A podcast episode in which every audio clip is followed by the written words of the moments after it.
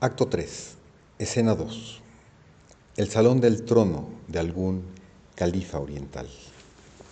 Un año después. Esbeltas columnas, arcos y nichos levantados hacia un domo dorado y corroído. Cortinas magníficas de terciopelo y a damasco para romper la luz. Alfombras profundas de seda sobre el suelo y en el centro posterior de la sala escalones de mármol que van hacia un trono de oro.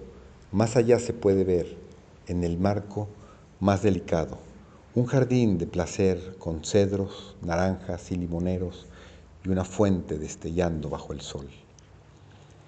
La sala está atestada de hombres magníficamente vestidos, algunos en largos trajes persas, otros con túnicas de mandarín pintadas con dragones, y aún otros con fajas en pantalones y turbantes enjollados.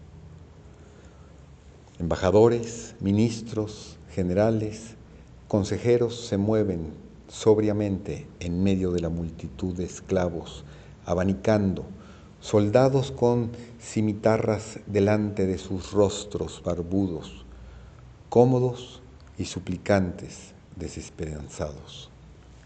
A la derecha, en el primer plano, está arrodillado Apolonio y su compañero, el viejo hindú Fakir, todavía medio desnudo y aún con un brazo sostenido por encima de su cabeza. Apolonio, leyendo en un pequeño rollo de papel iluminado que sostiene en su mano, tu tarea lograda o no alcanzada es una gran presión. Se voltea hacia el hindú. Así está escrito en la convocatoria del califa y suena familiar de alguna manera. La frase viene exactamente a mi mente, como si la hubiese escuchado alguna vez. Pero, ¿qué podría significar? O más bien, ¿Qué le podía significar a él? Para mí, sin duda, está embarazada. El fakir hindú, ¿qué significa? Apolonia, ese día que estábamos devastados en la cubierta por la luz del cielo, supe cuál era mi tarea. Algo dentro de mí me habló, redime la tierra de Gelas. Oí una voz, redime tu tierra de la esclavitud de la que fue vendida. Este día se prepara para redimirte a ti y a toda la humanidad, añadió. Esto no lo puede, no lo pude comprender completamente, pero lo primero fue lo suficientemente claro. El faquín hindú. ¿A cuál país está sujeta tu esclavitud? Apolonio a Roma y a la superstición. Difícilmente hay un griego que troca su, primogenitura por el mecenazgo romano. Todo el arte, sabiduría, habilidad y cultura que nuestros padres nos dejaron es ahora para exportarse. De nuestras costumbres y rituales más sagrados, espectáculos se hacen para los turistas romanos. Y en esta prostitución de nuestra herencia, la misma verdad falsamente crece. La belleza, un alcahuete, alcahueta, y la sabiduría no es sino el pregonero para aquella. El fakir hindú, ¿y cómo vas a redimirla? Apolonia con la memoria ansiosa. Parecía que mi tarea era hacer todo de nuevo otra vez, reunir todo el conocimiento, la habilidad, la magia y la santidad de todo el mundo alrededor y darle un sentido nuevo, redimirla con este regalo de todo lo que los hombres humanos tienen. Este rescate que se ganó quisiera traerlo a Atenas y comprarle a ella de nuevo su libertad. Así parecía mi tarea, Cortés. ¿Y la tuya? El faquir hindú, su brazo todavía levantado hacia el cielo, a un punto. Hay un torbellino de movimiento en el lado opuesto de la sala. Una fanfarria de trompetas y la multitud se abre para dejar pasar a una guardia de soldados tremendamente altos, con uniformes de color escarlata, pectorales de oro, cascos emplumados y cimitarras desenvainadas. A lo lejos, un heraldo grita, escuchen todos, el gran califa viene, el Hijo del cielo se acerca y Señor de toda la tierra, obediencia, homenaje sobre el dolor de la muerte. Todos se postran y ocultan sus rostros, excepto Apolonio y el faquir, que aparecen detrás de una cortina. Y sobre el mar a espaldas, en el espacio detrás de los soldados, un hombrecillo nervioso con pantalones azules ajustados y una delgada chaqueta azul, se puede verlo apurado dolorosamente. Su turbante enjollado está desarreglado y es más bien demasiado grande y sigue ajustándose sus gafas al llegar con tanta prisa que el gordo visir está tratando de sostener un pequeño paraguas azul sobre su cabeza y está en peligro de tropezar.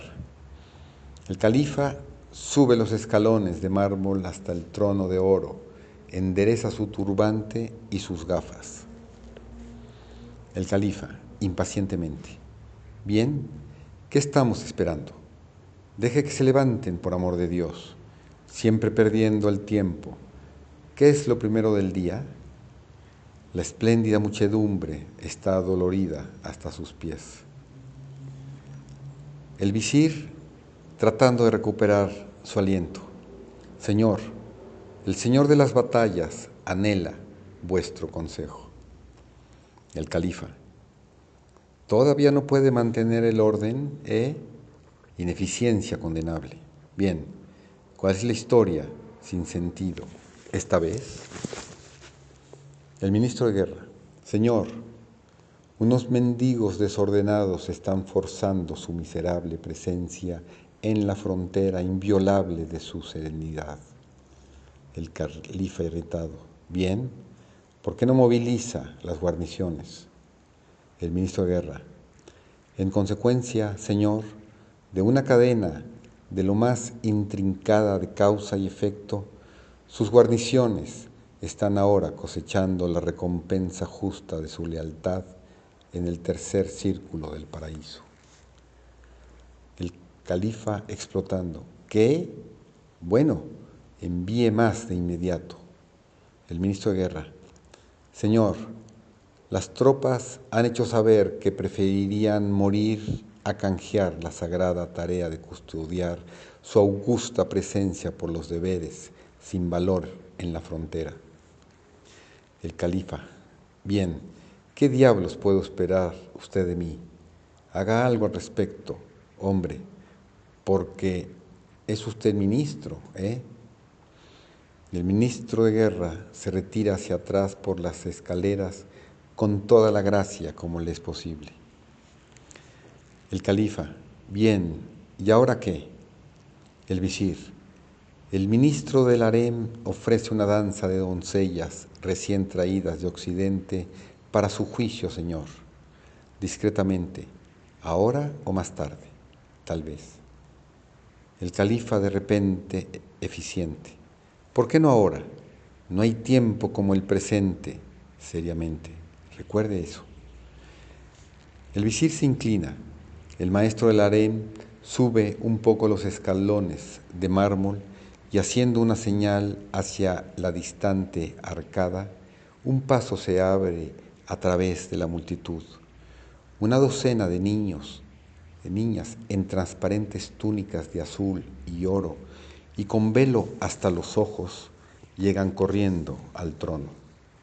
La música comienza, algunas tocan, algunas danzan y entre ellas algo inefablemente delicado se teje en medio de la magnificencia pretenciosa. La música se entrelaza y se hilvana en el silencio de la multitud como una araña hilando y en las niñas teje sus movimientos, sus cuerpos, sus vestidos transparentes de oro y azul. Una de ellas, en un largo vestido arabesco, se precipita por el pilar donde Apolonio y el faquir están sentados. En un instante, el reconocimiento vuela.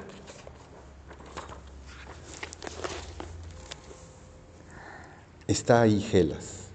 Sus ojos por encima de su vuelo hacen una pregunta a Apolonio. Él se pone en marcha. Pero ella, danzando, se aleja y el grupo de niñas, como mariposas azules, van con gracia a descansar sobre los peldaños inferiores del trono al morir la música. El califa enérgicamente, muy instructivo, muy, lástima que estoy tan ocupado, es muy desafortunado, oh, gran presión de trabajo que tengo y del poco tiempo para asuntos culturales, lamentándose con el visir. Bueno, tenemos que continuar, supongo. El visir. Una delegación del Real Observatorio Astrológico, señor. El califa bosteza. ¿Y bien? El jefe astrólogo, un anciano con una larga túnica azul negra y sombrero cónico, se acerca nerviosamente. El jefe astrólogo, muy aprisa.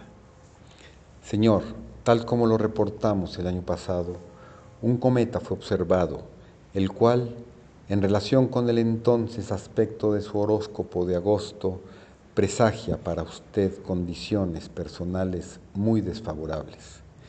Con la esperanza de descubrir otras influencias neutralizantes en los cielos, construimos un nuevo telescopio, pretensión conservadora, el cual revela el doble de cuerpos celestes a los que anteriormente se conocía.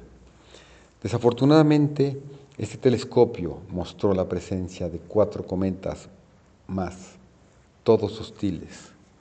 Por ello, el Real Observatorio solicita un pequeño aumento en el subsidio que permita la construcción de un telescopio con un modesto presupuesto bajo mi propio diseño, con el cual se podrá ver diez veces más. El califa enojado, idiota, ha sido destruido el primer telescopio. Siguiente. El tiempo ha ido cada vez más rápido. En todo el tiempo, diferentes funcionarios han estado tirando de la manga del visir, inventores empujando objetos a través de la multitud, solicitantes apretándose hacia adelante. Ahora un hombre harapiento se abre paso y se arroja sobre los escalones. El hombre en harapos, urgido. Señor, en mi provincia se mueren de hambre. Los hombres caen en los campos de hambre. Los niños mueren en las cunetas. Sus madres son demasiado débiles para enterrarlos. El ministro de suministro, enojado desde el otro lado. Es una mentira, seranísimo. Las estadísticas muestran que los cultivos de la temporada pasada fueron los mejores en 40 años. Si el señor de las batallas no hizo dinero, fue por tener a sus tropas fuera de la tierra. El ministro de guerra gritando, Señor, esto es lo más injusto. En nombre de la economía, de la logística y del sentido común, enviamos al ejército a la comida en vez de la comida al ejército. Otras voces se hacen oír, otras figuras presionan hacia delante al trono.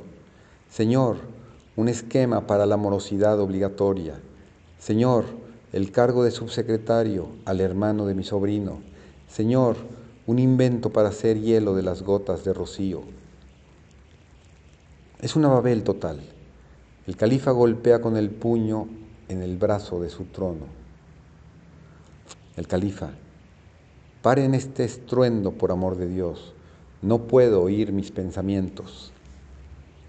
Hay un momento de calma, pero las cosas han ido más allá del control del visir y al mismo siguiente y al minuto siguiente el clamor se levanta de nuevo, peor que antes. Señor, la emergencia nacional, turbantes gratuitos para todos, mi primo, Señor.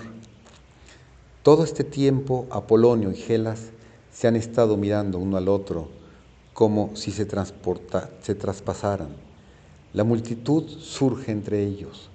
Ninguno se puede mover, ninguna palabra puede pasar, pero sus ojos lo dicen todo. El visir, gritando hasta lo más alto de su voz, intenta recuperar el control de la situación. Señor, un mago de Atenas está aquí, el mejor de Occidente, dicen. El califa también gritando contra el barullo. Entonces, ¿qué diablo está esperando? El visir hace una señal sobre la cabeza de la multitud y de repente aquellos que rodean a Apolonio y al faquir empiezan a empujarlos hacia la parte de enfrente. Por fin emergen y están ante el trono. El califa, encantado de conocerlos, muy contento de tenerlos aquí, Estoy terriblemente ocupado. Nunca hay un momento de tranquilidad. Como siempre, los buenos trucos. Bueno, ¿qué pueden hacer? Apolonio, darle un momento de tranquilidad. El califa, espléndido, espléndido, tengámoslo. Apolonio levanta ambos brazos lentamente al cielo. Hay un largo retumbo, como un trueno. Una nube parece pasar sobre la escena y de repente el escenario está vacío excepto el califa, Apolonio, el faquir hindú y Gelas, escondida detrás de un pilar. Entonces se da cuenta de lo que ha sucedido. Él parece estirarse, extenderse. Por Júpiter, demonios, es un buen truco. Nunca lo había visto antes. Vaya, me siento mejor. Se levanta y se estira en el nuevo espacio en que se encuentra. Parece que crece más grande, más alto. La preocupación sale de su cara y se quita las gafas.